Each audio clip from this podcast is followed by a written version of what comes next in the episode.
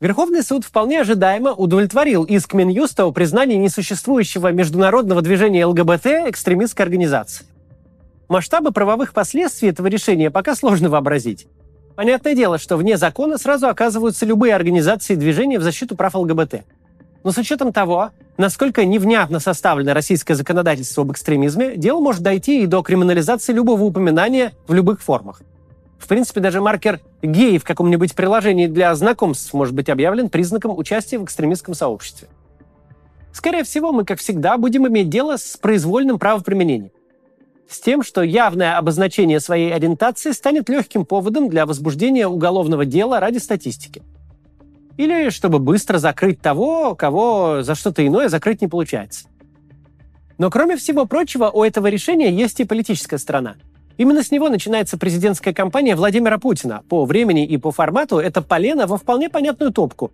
Дать Владимиру Путину магистральную тему на 14 декабря, которая, очевидно, назначена датой выдвижения на выборы. Сегодня обо всем этом мы поговорим, обсудим, почему отменить он их не может и почему такие темы выбирает. Только перед тем, как начнем, хочу пару слов про наши живые выступления сказать. Они отлично идут, и зрители довольны, поэтому мы решили съездить в еще несколько городов – в воскресенье мы выступаем в Израиле. В январе у нас Франкфурт, новый появился, Париж, Цюрих, Рига, Таллин, тоже новый, кстати, и Милан. Еще где-то в январе-феврале мы хотим приехать в Вильнюс, Варшаву, Барселону, Лиссабон, Хельсинки, Стокгольм и Дублин. В этих городах мы открыли предпродажу. Хотим посмотреть, есть ли вообще какой-то интерес там. Вы сами можете выбрать цену билета и потом получите соответствующие места. Ну или полный возврат, если в итоге мы туда не приедем. Еще просьба небольшая. Оказалось очень сложно найти залы для выступлений в некоторых городах. Если вы из тех городов, которые я назвал, и можете помочь нам там найти театральный зал на 200-350 человек, напишите, пожалуйста, на почту в описании. Только не пишите просто о зале, где вы бывали. Пишите, если у вас есть с залом какой-то контакт, или вы знаете, как в вашем городе проводить такой ивент. Ну все, к ролику.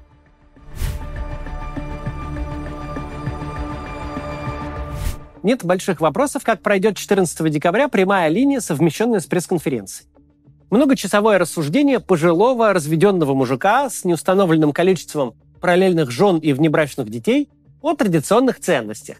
Об институте семьи как главной скрепе нации, завещанной нам предками, на каковую скрепу без конца покушается Запад вот уже тысячи лет. Мы с вами увидим Путина на максималках.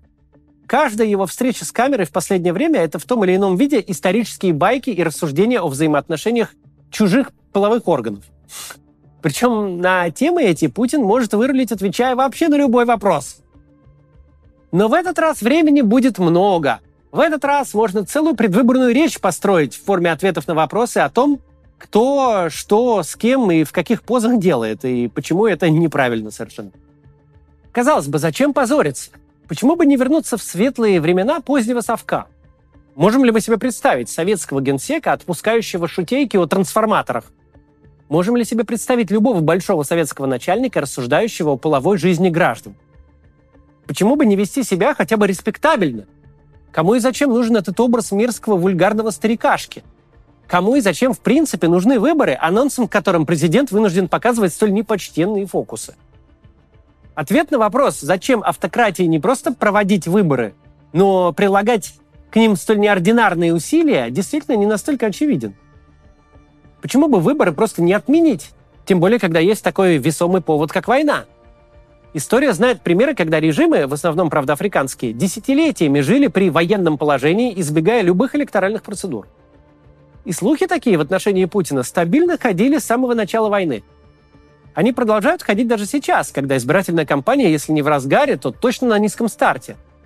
Раз уж такая дискуссия существует, то имеет смысл ответить на вопрос, почему не следует ждать отмены выборов и трансформации режима в диктатуру, которая держится на военном положении.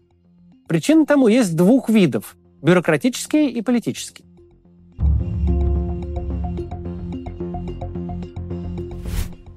Что касается причин бюрократических, тут не нужно воспринимать политическую машину как единый организм. Да, мы тоже в своих роликах употребляем слово «власть», но полезно понимать, что это большая условность. что это просто короткое обозначение для тех случаев, когда подробности займут минуту ролика и не важны для общей конвы повествования. Но в реальности авторитарный режим — это очень много людей и, что гораздо более важно, очень много групп интересов. Группы эти перманентно заняты не производством зла и неадекватности, как может казаться, а борьбой за ресурсы и влияние. Помимо групп силовых, безмерно расплодившихся за последние 20 лет, есть группы политические. Есть та самая администрация президента, а шире весь политтехнологический аппарат, работающий на режим и его задачи. Не нужно забывать простой факт. Именно политтехнологи привели Путина к власти. Путин не штурмовал Кремль танковым батальоном, не взял власть в результате заговора чекистов, свергнувших Ельцина. Именно телевизор сделал опору и надежду нации из никому неизвестного серого чиновника. Вся его власть – это продукт политтехнологий, продукт манипуляции общественным мнением. И все последующие годы режим держался совершенно не на ментовских дубинках. Режим держался на пропаганде, на изобретении ложных нарративов, на относительно адекватной гражданской бюрократии, на макроэкономической стабильности, на способности проводить электоральные мероприятия и показывать на них результат, который общество примет без особых возражений. Да, люди с дубинками, танками и флаконом новичка выглядят брутальнее, чем незаметные чиновники администрации президента.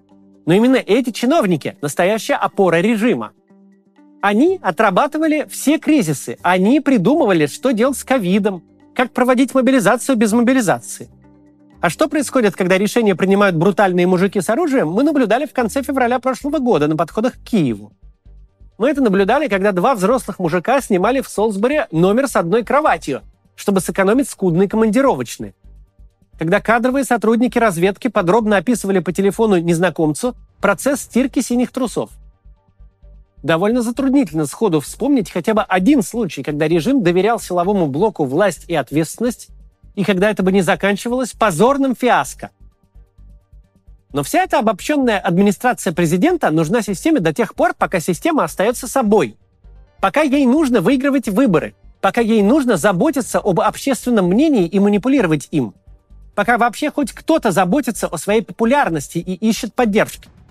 Но в системе, которая держится на чистом насилии, где больше не осталось никаких процедур, где социологические опросы об одобрении и поддержке, если и приводят, то сразу в кабинет следователя, в такой системе эти люди просто не нужны. С практической точки зрения это значит, что сын Сергея Кириенко не будет возглавлять ВКонтакте, что масса влиятельных людей утратит всякое влияние, утратит аргументы, почему именно их нужно допускать к ресурсам. В конечном и скором итоге их просто съест одна из силовых групп, члены которой останутся единственными ценными для системы кадрами. Не очень-то перспективка. Дальше поговорим о том, что значит быть политическим менеджером в военной диктатуре. Сначала посмотрите, пожалуйста, небольшую рекламу. Я много раз рассказывал вам про Zero Coding. Это способ создания мобильных приложений, сайтов и других IT-продуктов вообще без программирования. По прогнозам Гартнер, к следующему году 80% разработок западных стран будут создаваться с помощью Zero Code инструментов. Это огромный растущий рынок. Лидером Zero Code движения в русскоязычном пространстве является университет Zero Coding, который обучает сотрудников таких компаний, как Росатом, Вкусвилл, Детский мир, Теле2 и других. У университета уже более 6 тысяч выпускников, которые работают в топовых российских компаниях или на фрилансе. За их трудоустройство отвечает карьерный центр. Средний заработок выпускников от 200 тысяч рублей в месяц. И вы можете совершенно бесплатно примерить на себя эту профессию. Создадите собственное рабочее мобильное приложение, даже если вы никогда не программировали. Сделать это можно на бесплатном пятидневном интенсиве от университета Zero Coding. Там вы сделаете свое первое приложение и подключите к нему искусственный интеллект на основе чат GPT. Разберетесь, как работает инструмент мобильной разработки Glide, научитесь работать с базой данных. Ваши домашние задания будут проверяться так, как если бы вы учились на платном курсе. По ним будет обратная связь. А если вы выполните все задания, то получите бонусные 14 тысяч рублей, которые сможете потратить на обучение. А тем, кто пройдет интенсив до конца, университет Zero еще и выдаст сертификат. Количество мест на бесплатную программу ограничено, так что торопитесь. Регистрируйтесь по ссылке в описании. Продолжаем. Спасибо, что смотрите рекламу, так наш канал может независимо существовать. Быть политическим менеджером в военной диктатуре все равно, что быть охотником на крокодилов в Якутии. Ты не приносишь никакой пользы. А стать бесполезным человеком, который очень много знает, в системе, которая легко расправляется со своими проблемами физически, это просто опасно для жизни. В таком контексте судьба какого-нибудь Михаила Абызова, пятый год сидящего в СИЗО Лефортово, может показаться вполне удачным вариантом. Люди, занятые политическим менеджментом в России, далеко не дураки. Они прекрасно понимают, что все, что у них есть – деньги, собственность, доступ к ресурсам, личная безопасность – все это существует только до тех пор, пока они полезны. Пока искусство навешивания лапши на уши гражданам востребовано – если востребовано останется только искусство засовывания дубинки в те места, о которых любит просуждать Путин, то эта публика с высшим образованием в дорогих костюмах пригодится разве что в качестве жертвы. Люди этой категории обязательно будут бороться за свой интерес. Для них наличие и отсутствие выборов, сохранение системы такой, какая она есть, не абстрактный вопрос, а дело жизни и смерти. И располагают они в этом вопросе не просто собственными возможностями, но и влиятельными союзниками – Вся гражданская вертикаль от Набиулина и Мишустина до Собянина совершенно не заинтересована в том, чтобы власть перешла в руки людей в погонах. Не потому, что они какие-то прекраснодушные либералы и озабочены счастьем народным, а потому что любая трансформация режима – это передел власти и собственности. В случае прихода силовиков – кровавый передел. Подытожим все сказанное. В стране, где проходят выборы, а во главе технологических корпораций в советах директоров госкомпаний сидят дети политтехнологов – в такой стране политтехнологи делят пироги бюджетных расходов. В стране, где выборов нет, на место политтехнологов приходят генералы.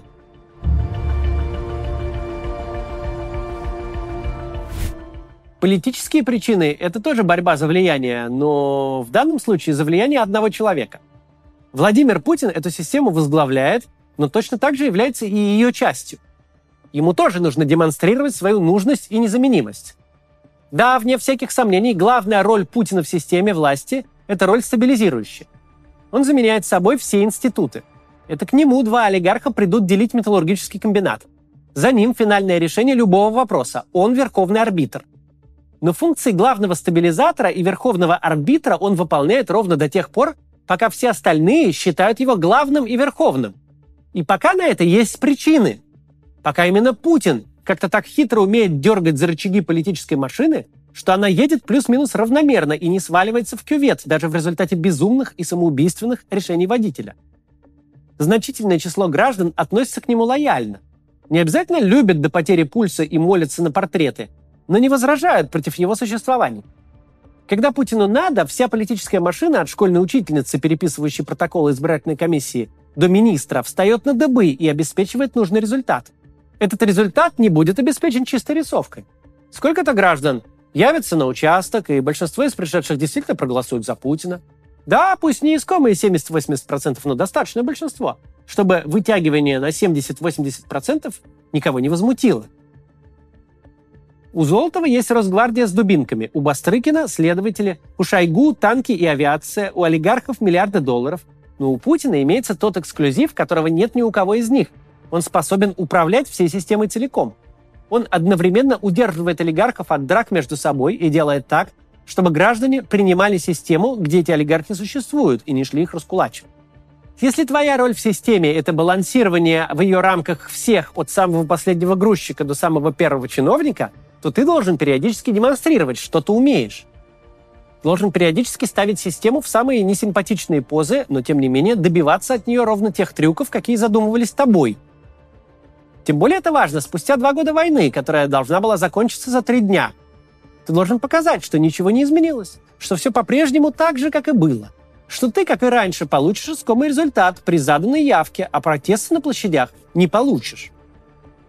Каким бы предлогом ни пытались оправдать отмену выборов сейчас, истинная причина будет лежать на поверхности и будет ясна каждому. В 2018 году ты спокойно переизбрался. В 2020 году, пусть на пеньках, пусть раком боком, но себя обнулил. А в 24-м не можешь. Не уверен ты в системе теперь, не уверен в гражданах, не уверен в себе, и черт знает, в чем еще не уверен. Считаешь, что пройти через выборы – это риск. Но в чем тогда твоя эксклюзивность? Золотов не ходит на выборы, Бастрыкин на них не ходит тоже. Сечин, Шойгу, Колокольцев, Патрушев – они все не ходят на выборы. Ни на кого из них система не будет работать. Никто не может устроить общенациональный перформанс по пролонгации своих полномочий. А теперь почему-то не можешь и ты тоже. Но что ты можешь-то тогда вообще? Что тогда тебе дает право быть верховным арбитром, когда ты не можешь ни системы вертеть по своему желанию, ни в народ с половником для зачерпывания легитимности сходить? Так что ж ты тогда можешь? Это точно все еще путинская система, если Путин ею не управляет? Если он боится в ней в пятый раз на выборах выиграть? У кого-то дубинки, у кого-то танки, у кого-то миллиарды, у кого-то сотни тысяч зависимых сотрудников. Каждый на эту вечеринку принес свое угощение. А ты-то чего приперся? Они тут и без тебя прекрасно время проведут. Без тебя друг друга передушат.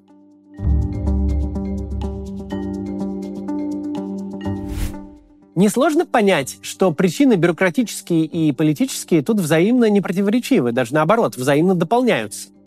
Политическое начальство хочет удерживать власть в своих руках. Ведь ни Кириенко, ни Сечин, ни Мишустин, ни Собянин, ни Путин военной диктатуре и даром не нужны. Военная диктатура их первыми и сожрет. Российское политическое начальство не просто построило информационную автократию, оно производное от информационной автократии. Каждый занимает свое место только в ее рамках – Каждый имеет свою нефтевышку ровно потому, что у генералов пока нет власти. И война, как бы странно это ни звучало, не инструмент, с которым система переродится. Это инструмент, который позволит системе сохранить себя ровно в том виде, в котором она была. Нападение на Украину – акт не военный, а политтехнологический. Это предвыборное мероприятие было. Что оно не получилось, так это другой разговор. Но теперь система должна себе доказать, что даже после такого шока даже после десятков тысяч трупов она осталась собой и способна действовать так, будто 24 февраля 22 года ничего не случилось.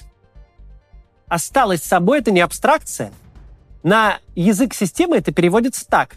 Кто был при власти, при ней остался. Кто владел собственностью, продолжил ее владеть. Кто принимал решения, все еще их принимает.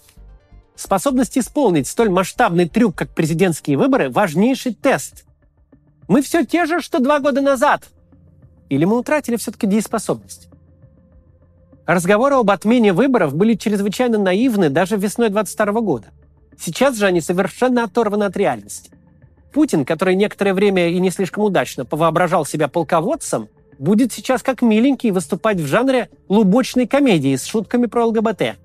Не потому, что жить без юмора не может, а потому что политтехнологи посчитали, что это самая выигрышная и самая беспроблемная тема, в которой нельзя выглядеть плохо и нельзя проиграть. Нам же следует помнить вот о чем.